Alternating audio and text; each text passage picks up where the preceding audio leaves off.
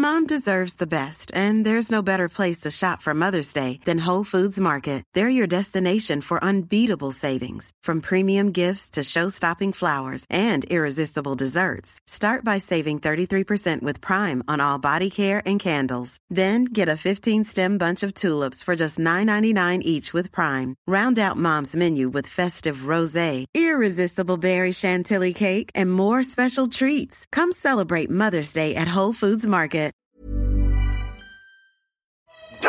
2,21 gigawatts Mon Dieu Recherche, scanner. Fred, qu'est-ce que tu fais dans cette tenue? Chut, Jamy, je mène une enquête. Alors ça, c'est très tordu, mais bougrement intelligent. Sixième Science, un podcast 20 minutes et science et avenir.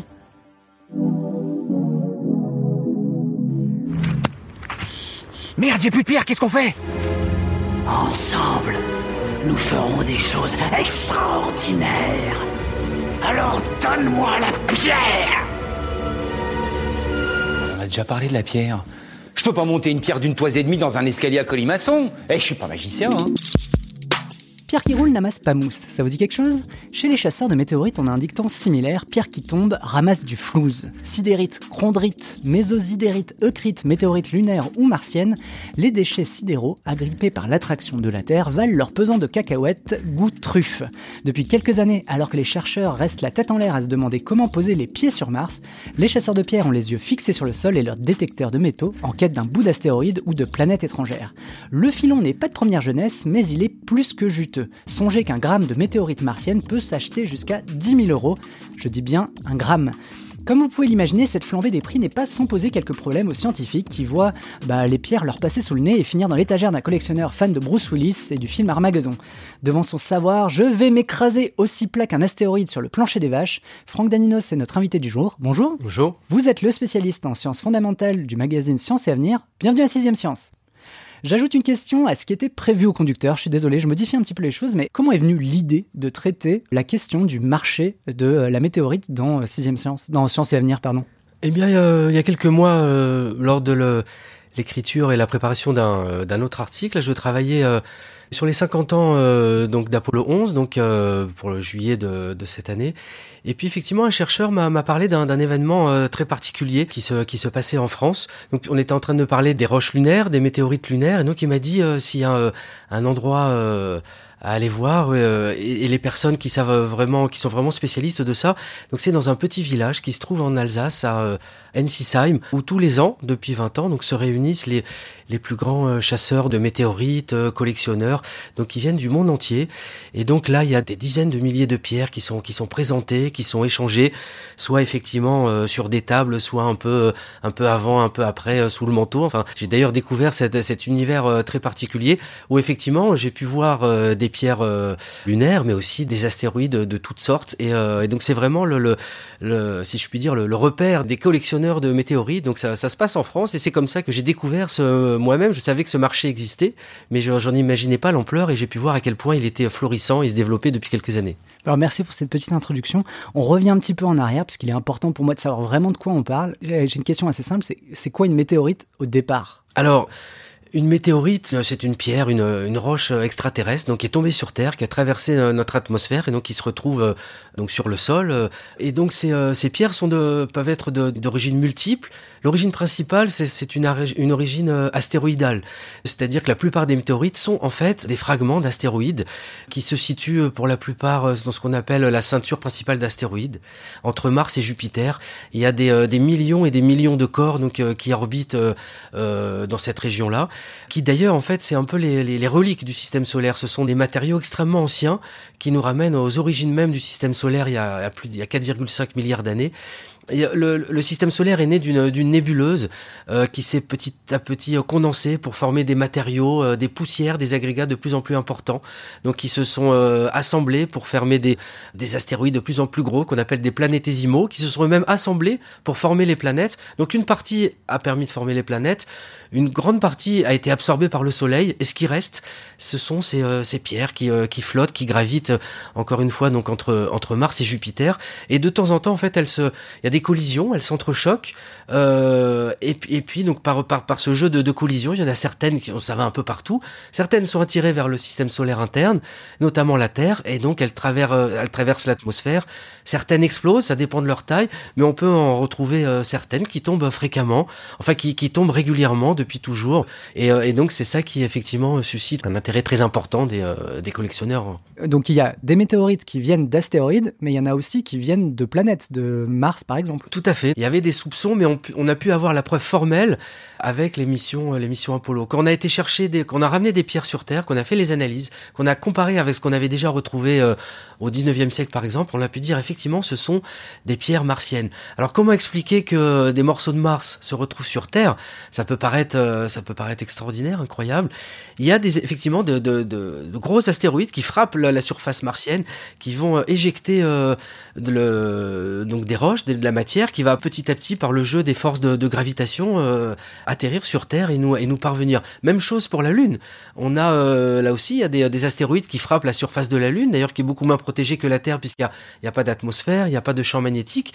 Et donc là aussi il y a des, il y a des éjections et on retrouve comme ça des, euh, des morceaux de Lune donc sur la Terre qui permettent de, compléter les collections. Alors on n'a jamais eu encore de météorites qui viendraient de Mercure ou de Vénus, mais ça pourrait être, ce serait théoriquement possible. Évidemment si on les trouverait, ça prendrait une énorme valeur puisque ce seraient les seules, les premières on n'en est pas là. Et il y a aussi les astéroïdes, euh, des météorites pardon d'origine cométaire que okay. qu'on cherche mais qu'on n'a toujours pas trouvé. Là aussi, qui aurait une, une, très très grande valeur si un, si un jour on Donc pouvait en des dénicher. débris de comètes qui se détachent pendant qu'elles passent dans au-dessus de l'atmosphère. Parce qu'en fait, les, les, les, comètes, contrairement aux astéroïdes, sont euh, euh, contiennent énormément d'eau, des glaces d'eau. Donc quand elles arrivent dans l'atmosphère, elles sont euh, elles sont portées à très haute température. Donc il y a des il y a des phénomènes qui suscitent des, des, des explosions et le, en fait toute la matière se, se désintègre. Et donc c'est pour ça qu'on a très peu de chances de retrouver des météorites d'origine cométaire sur Terre. Mais certains scientifiques pensent qu'il y a des soupçons, il y a des, des, analyses sont toujours en cours, donc euh, on pourrait un jour avoir des preuves un peu plus formelles okay. de, de, ce type de, de météorites. Je croise les doigts. Ça, c'est de la panda du Mexique, un vrai truc d'enfer. Ça, c'est de la bava, différente mais extra aussi. Et ça, c'est de la choco, du Harz, une montagne allemande. Les deux de droite sont toutes les deux extra. 300 dollars le gramme, et je te fais un prix. Mais celle de gauche, c'est un poil plus cher. Et Comment on explique l'intérêt qui a été porté hein, ces, dernières années? Parce que ce, que tu dis dans l'article, il y a énormément de chasseurs désormais euh, de, météorites qui sont lancés en quête d'un bon kilo de pierre venu d'ailleurs. Et est-ce que c'est euh, le fait qu'on parle beaucoup de la conquête de Mars ou l'anniversaire tout simplement hein, des 50 ans des premiers pas de l'homme sur la Lune qui font qu'il y, a un regain d'intérêt pour l'espace? Alors, euh, effectivement, cette fascination, euh, on aura peut-être l'occasion d'en reparler, elle est, elle, euh, elle, est ancienne, hein, elle, a pris, elle a pris des formes diverses. On retrouve euh, euh, dans la préhistoire ou dans tout un tas de textes, effectivement, cette, cette fascination pour ces pierres qu'on a vues tomber du ciel. Euh, il y a un marché qui s'est développé il y, a, il y a 25 ans, mais effectivement, on voit là depuis quelques années un engouement, un, un, un engouement très fort et qui va croissant. Alors, plusieurs raisons expliquent à mon, à, mon sens à cet, l'engouement actuel, et des choses que j'ai pu retrouver dans les dans les interviews que j'ai pu faire, les, euh, les rencontres que j'ai eues là pour préparer ce, cet article. Effectivement, euh, tu as raison. Il y a, on, on, est dans une période où le où l'exploration euh, spatiale fascine à nouveau avec tous ces programmes vers euh, vers la Lune, vers Mars, donc qui, qui suscite un intérêt renouvelé. Il y a aussi un épisode dans les, euh, les chasseurs de météorites là que notamment les jeunes là que j'ai pu rencontrer. Il y a la météorite de Tcheliabinsk, donc qui s'est écrasée dans le sud de l'Oural en 2013. Donc c'était un événement tout à fait singulier. C'était un, une, une pierre euh, vraiment massive. À l'origine, c'était 13 000 tonnes, donc qui a causé quand même euh, 1600 blessés. Bon, même si c'était des blessés légers, euh, c'était quand même assez euh, assez notable, équivalent de, de 30 bombes d'Hiroshima. Et en fait, c'était la deuxième euh, explosion la plus importante recensée, enfin depuis qu'on fait ce type de mesure, depuis 1908. Effectivement, ça ça a fasciné beaucoup de gens. Beaucoup de gens se sont intéressés aux météorites, ont décidé de de se documenter et pourquoi pas de franchir le pas, d'essayer eux-mêmes de, euh, de devenir des, des, chasseurs et de, de partir aux quatre coins du monde pour essayer de trouver euh, donc ces météorites. Et puis il y a aussi deux, phénomènes qui participent à, qui ont participé à la montée des prix. Il y a effectivement euh, des collectionneurs, notamment aux États-Unis, dans la Silicon Valley, qui se sont peut-être un peu lassés des objets un peu classiques dans, l'art contemporain et qui euh, il y, a, cet effet de mode. Ils achètent euh, effectivement des météorites, peut-être pour épater leurs amis, peut-être pour avoir un morceau d'espace effectivement dans leur bureau ou chez eux et, pouvoir le, montrer comme ça. On, a vu aussi depuis à peu près trois ans la Chine qui achète à tour de bras des, des météorites, donc pour garnir les musées, les, les planétariums, pour aussi en faire des sculptures, notamment des météorites de le, leur donner des, des, formes particulières, en faire des œuvres d'art. Et donc tout ça a participé. En fait, les prix ont monté, donc il y a de plus en plus de gens qui euh, euh, qui veulent aussi se mettre à, la, à les collectionner, mmh. peut-être même à en chercher. Donc, ce qui fait qu'on a, on a ce marché qui, euh, qui, qui s'alimente et qui progresse de plus en plus avec des, effectivement des prix stratosphériques qu'on qu observe actuellement. Ouais, parce que c'est ça, on disait tout à l'heure, euh, un bout de météorite martienne peut aller jusqu'à 10 000 euros du gramme. Voilà, entre même 10, 15 000 euros le gramme. On sait vraiment des, des records. C'est, les prix sont très variables. Ça peut aller de, de, de quelques dizaines de centimes euh, d'euros le gramme jusqu'à effectivement ces prix, ces prix records. Mais du coup, en fonction de, de tout un tas de paramètres et évidemment le, la taille, on peut aller sur certaines pièces à 1 million d'euros. Euh, donc évidemment, ça réserve euh, peu de personnes sur Terre sont, sont, sont capables ou désireuses d'acheter ce type de pierre. Mais tout en haut de la pyramide, on a des, on a des choses exceptionnelles. On a des, il y a des, il y a des ventes aux enchères euh, où les, les, très grands collectionneurs se déplacent ou, euh, ou font venir des personnes pour, euh, pour, pour, arracher à prix d'or donc ce, ce, ce, ce, type de pierre. Qu'est-ce que c'est que ça? C'est pour mon père, il fait collection. Elle est belle, hein 18ème, ça va sûrement lui faire plaisir. Ton père fait collection de louches Il en a plus de 300.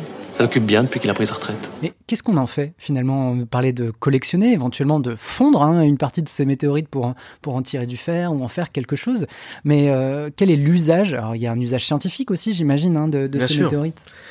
Alors effectivement, le, les scientifiques donc euh, étudient ces météorites de, depuis longtemps. Il s'agit d'en tirer tout un tas euh, d'informations sur le sur la géologie des, euh, des planètes, euh, des astéroïdes, sur le, la répartition de l'eau dans le système solaire. Donc il y a des météorites qui sont plus ou moins euh, importants, mais en tout cas les, les, les scientifiques, en, à chaque fois qu'il y a une nouvelle, une nouvelle chute, donc euh, il s'agit de, de, récupérer un échantillon pour savoir ce que ça peut nous compléter nos informations et pourquoi pas faire de, de grandes découvertes. Mais après il y a euh, il y a d'autres il y a d'autres usages effectivement dans, dans, dans, les musées bien sûr il y a des, des grands musées qui ont, qui ont, constitué au fil des siècles des, des, grandes collections pour montrer au public effectivement ces, ces pierres extraterrestres et, et, et susciter de, l'intérêt on voit aussi effectivement tous ces tous ces collectionneurs qui ont été piqués par cette passion et qui veulent avoir euh, un échantillon de la plupart des, météorites euh, importants et donc là aussi on, voit bien dès qu'il y a une, pierre donc euh, il y a des gens qui partent tout de suite on sait que c'est tombé à tel endroit ils partent en équipe en expédition pour pour ramasser des, morceaux extrêmement rapidement. Et puis il y a tout un tas de gens qui veulent tout de suite avoir un morceau de ci, un morceau de ça, et donc ils, qui font le tour du monde pour euh, pour compléter leur collection. Donc c'est vraiment voilà, on appelle ça peut-être la, la, la, collectionnite. Hein, une fois qu'on est euh, une sorte de, de maladie, hein, ça peut ça peut ça, on peut collectionner tout un tas de choses, mmh. mais en tout cas pour les pour les météorites aussi, ça peut prendre des euh... des proportions un peu colossales. Absolument. Surtout qu'effectivement il faut quand même un, un certain budget. Après encore une fois, toutes les météorites ne ne, ne, ne coûte pas aussi cher. La plupart, ça va, ça peut être quelques euros, quelques dizaines d'euros, quelques centaines d'euros. Euh, mais en tout cas, il faut quand même consacrer beaucoup d'énergie et d'argent pour pouvoir assouvir aussi cette cette passion, si je puis dire. Mais euh, qu'est-ce qu'elles ont visuellement? Enfin, tu vois. Qu'est-ce qu'il en ressort quand on regarde une météorite? C'est si beau que ça? Enfin, Est-ce que c'est des beaux objets, ces météorites? Elles ont des, des traces, je crois que c'est ça, il y a des chondrites qui sont carbonées, d'autres qui ne le sont pas. Enfin, alors il y a, euh, tout un tas de, familles de, de, météorites. Bon, la plupart effectivement sont euh, ce sont des pierres euh, de couleur noire. Ça ressemble un peu à des pierres volcaniques, donc rien de particulier euh, à première vue. en tout cas pour si on n'est pas si on n'est pas connaisseur, elle peut avoir aussi un peu d'une couleur rouille, puisque la plupart des météorites comportent de grandes quantités de, de métal, de, de, de, fer en particulier. Après, c'est vrai que ce sont des, on, peut voir cette origine extraterrestre par rapport à à certaines structures qu'on voit euh, en surface. Alors, euh, parce qu'effectivement, quand la pierre tombe euh, sur, sur la Terre, donc elle traverse l'atmosphère, donc il y a des, un phénomène de fusion, il y a une croûte qui se forme, on voit aussi des lignes de fuite, donc qui sont liés à effectivement à ce passage dans l'atmosphère. Donc effectivement, on cherche ces petits détails d'ailleurs qui peuvent, qui vont donner de la valeur, euh, une valeur marchande euh, à une, à une météorite. Et puis effectivement, il y a, il y a ces formes un peu sculpturales. Et puis il y a aussi toute, l'imagination qu'il y a derrière. Le fait de voir et de tenir dans la main une pierre comme ça qui, qui vient de l'espace, euh, qui, qui est âgée de 4,5 milliards d'années.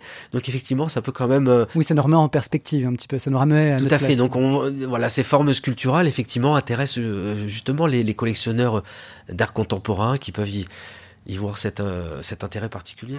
Les quatre cosmo-énergies de ses compagnons se sont fondues en celles de Seyar.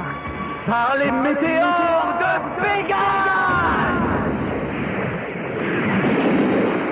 Ces météores ont changé de forme, on croirait un rayon laser à présent. Je ne peux pas croire qu'ils puissent projeter autant d'énergie. Euh, si on reparle sur l'intérêt scientifique de ces pierres, j'avais lu euh, que certaines pierres, donc comme la chondrite euh, carbonée d'Allende, tombée en 1969 au Mexique, bah, elle, a pu énormément nous en dire sur la naissance du système solaire. Absolument. Donc cette, météorite est, vraiment une pièce, une, pièce singulière. et effectivement que les collectionneurs tous les collectionneurs veulent avoir ne serait-ce qu'un tout petit bout euh, d'Allende. On en trouve absolument dans toutes les bourses. Euh, euh, donc ça fait partie un peu des, météorites stars. Et cette météorite a effectivement a révélé quelque chose d'extraordinaire. Il y a ce qu'on appelle à l'intérieur des, inclusions euh, réfractaires. Et les, techniques les plus pointues de datation ont permis de montrer qu'en fait c'était des échantillons euh, de minéraux les plus anciens qu'on dispose plus anciens que ce qu'on retrouve euh, sur Terre, plus, plus anciens même d'ailleurs que les, que les condres euh, dont tu as parlé. C'est vraiment les toutes petites euh, structures qui se sont formées justement quand la nébuleuse, euh, quand le disque protoplanétaire a commencé à se condenser.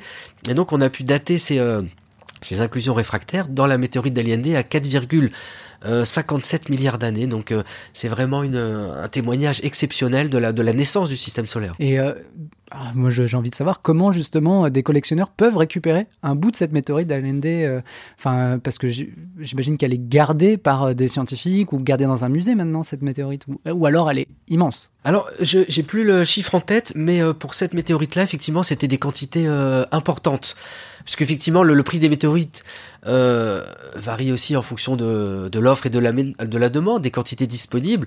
Mais alors les les scientifiques ont pu en, acquérir et en conserver tout de suite des quantités importantes, mais euh, les chasseurs, les collectionneurs, enfin les, chasseurs ont, pu voir tout autour euh, et récupérer eux-mêmes euh, des, des, échantillons. Puis après, c'est comme ça qu'après ça arrive sur le marché privé, ce mm. qui fait qu'on peut, tout un chacun peut, peut en acquérir. du coup, est-ce que ça vaut le coup pour moi, éventuellement, d'aller chercher dans le bois, dans, les bois autour de Paris, si jamais il n'y a pas des, jamais il y a pas des bouts de météorites, ou est-ce qu'il y a y a des zones sur Terre qui sont particulièrement euh, propices pour euh, les chasseurs de météorites? Alors, euh, les météorites tombent statistiquement partout sur la Terre.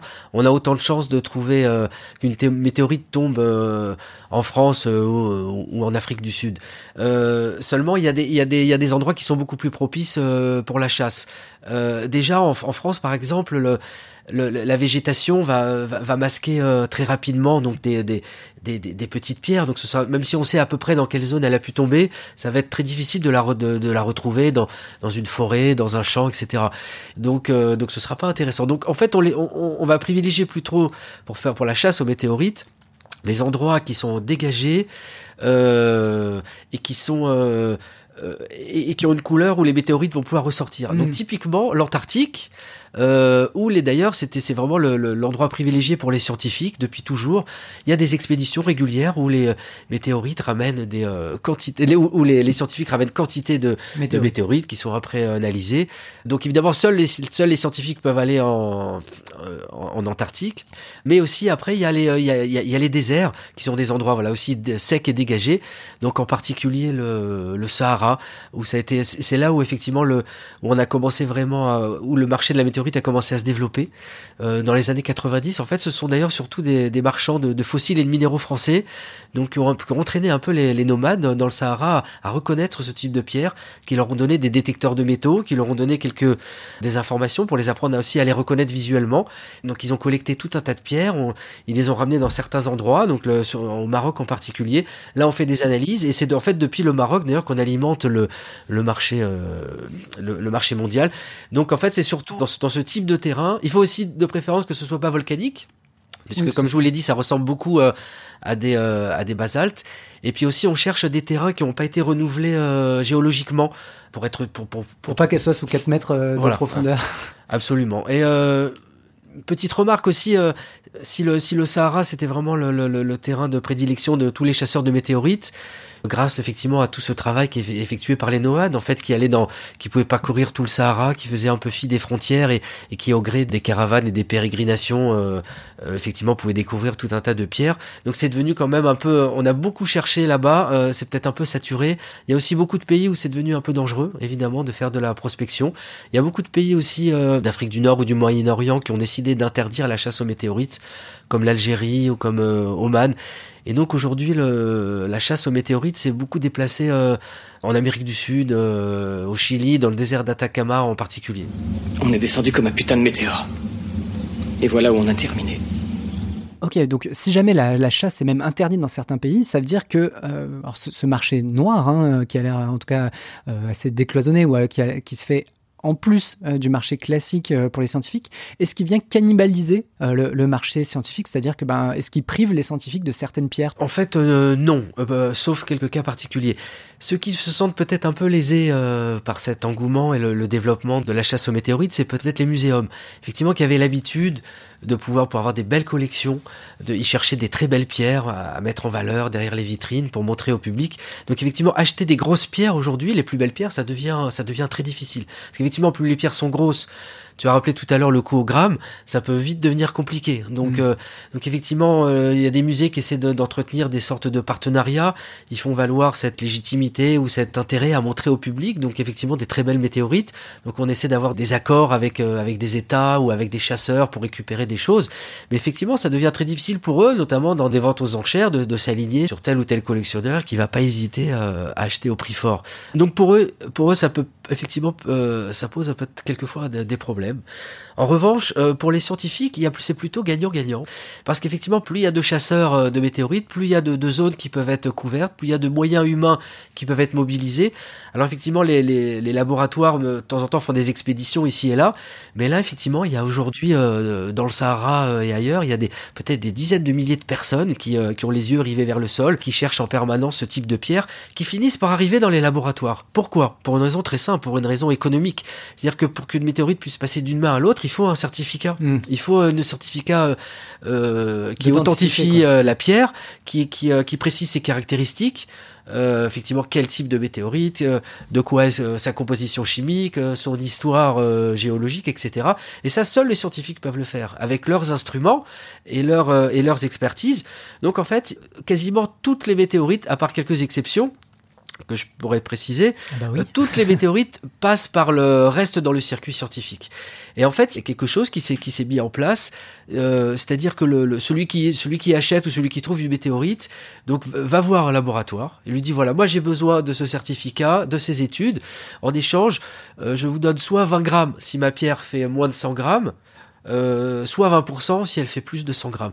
Et donc, euh, on- donc les scientifiques ont toujours un échantillon et avec 20 grammes ou 20%, on peut faire a priori toutes les analyses nécessaires. Ok. Donc Oui, c'est vraiment euh, gagnant-gagnant, quoi. ce Absolument. Donc tu parlais euh, tout à l'heure de, de marché noir. Ce qu'on peut, ce qu'on peut évoquer effectivement, c'est qu'il y a des pays, où, euh, par exemple l'Algérie, où la chasse est interdite. Alors voilà, les nomades euh, vont peut-être euh, aller, aller trouver des pierres en, en Algérie. On les retrouve au Maroc. Donc il y aura pas, en, en fait, dans, dans, dans, dans les pierres qui viennent du Sahara, on n'a jamais en fait ou très rarement l'origine exacte. Mm. C'est-à-dire qu'il y a marqué euh, euh, c'est Nord-Ouest Africa et c'est tout. Et euh, après, donc on fait quand même euh, toutes les analyses. mais- Fermer les yeux sur les frontières. voilà, c'est ça. Donc, euh, donc là, euh, c'est peut-être cette zone, euh, il y a cette zone un peu floue. Et puis aussi, euh, je parlais tout à l'heure de- du marché chinois. Effectivement, il y a qui vont quelquefois se fournir directement auprès des grossistes. Euh, alors c'est souvent pour des pierres qui ont plus faible, un plus faible, un faible intérêt scientifique, mais euh, qui vont acheter directement des grosses quantités de, notamment de météorites de fer, et qui vont les amener directement en Chine pour en faire justement les, re- pour les remodeler, pour en faire des sculptures, des œuvres d'art. Donc là effectivement, ça passe euh, sous les radars euh, des scientifiques, et c'est c'est une matière qui est transformée. Euh, mais bon, ni vu ni connu. Voilà, donc c'est peut-être les deux, les deux exceptions. Mais euh, donc tu disais, euh, ça c'est des euh, les météorites de fer, c'est des météorites qui viennent d'astéroïdes, c'est ça? Tout à fait. Donc c'est, euh, on en a de grandes quantités parce que c'est celles qui sont les plus faciles aussi à, euh, à trouver. Parce que justement avec un, Avec un déte- détecteur. avec un détecteur de métal et, un- et un peu d'expérience, on peut en trouver euh, relativement facilement. Un petit mot sur ces météorites de fer. En fait, ils viennent souvent des, des noyaux de gros astéroïdes. C'est-à-dire que quand le quand les astéroïdes euh, se forment, s'ils sont très gros, en fait, on va avoir toute la matière métallique qui est plus lourde, qui est plus dense, qui va se retrouver euh, au cœur des astéroïdes, qui vont former euh, donc des noyaux. D'ailleurs, comme c'est le cas sur Terre, le noyau de la Terre est, est Très dense. est- est très dense et composé grande concentration donc de, de fer. Et donc, et donc dans ces astéroïdes, dans le moment du système solaire primitif, quand il y a eu justement ces types de collisions, ça a arraché progressivement donc le- la, la partie superficielle, ça a mis à nu donc c'est le cœur des météorites, leur noyau. Et donc ce sont ces, euh, ces météorites de fer, en fait, ce sont des morceaux de noyaux d'embryons de planètes qu'on retrouve euh, après sur Terre. Donc c'est voilà. Ils n'ont pas une grande valeur, mais en tout cas en termes de symboles, c'est quand même assez important. Tout à fait. On a, on peut avoir effectivement dans la dans la main ces, ces, noyaux de de Mini planètes. effectivement de corps de corps célestes. Donc c'est euh, d'ailleurs on le on le sent au toucher. Enfin il y a quelque chose d'assez fascinant. Euh, alors moi-même je ne suis pas je suis pas collectionneur, mais le fait de, de les voir, de les, de les toucher, de- d'entendre aussi ces, euh, euh, ces chasseurs et ces collectionneurs qui sont effectivement tous des passionnés à parler de ces pierres extraterrestres, on évite aussi à embarquer. Il y a quelque chose d'assez envoûtant et de, on peut être pris aussi euh, très rapidement par cette, euh, par cette passion. C'est quelque chose de- de- d'assez fascinant. Le commandant Skywalker est rentré Non, il est allé voir une météorite qui est tombée près de lui. Il y a une telle activité météorique ici qu'il serait difficile de repérer les vaisseaux qui approchent. Général, je ne peux plus rester ici. Il faut que je parte. Ah, j'en suis désolé. Alors ce marché, il n'est pas naissant, mais il est en pleine explosion. Mais euh, quid dans 20 ans ou 30 ans? Disons que euh, l'homme a mis euh, le pied sur Mars. Est-ce que euh, la météorite de Mars aura encore la même valeur? Est-ce que ce marché va pas se casser la figure avec l'expansion de l'homme euh, dans les confins de l'univers? C'est vrai que par exemple pour les euh, avant de revenir sur, Mars, je prends l'exemple de, la Lune. Les premières météorites lunaires qu'on a, qu'on a pu euh, découvrir et certifier, elles ont eu elles- aussi tout de suite une très grande valeur.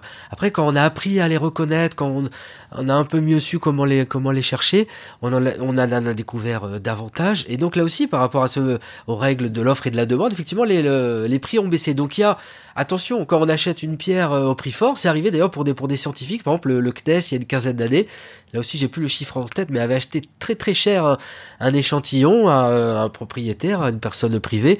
Puis après, on a vu le, le prix qui a quand même considérablement chuté.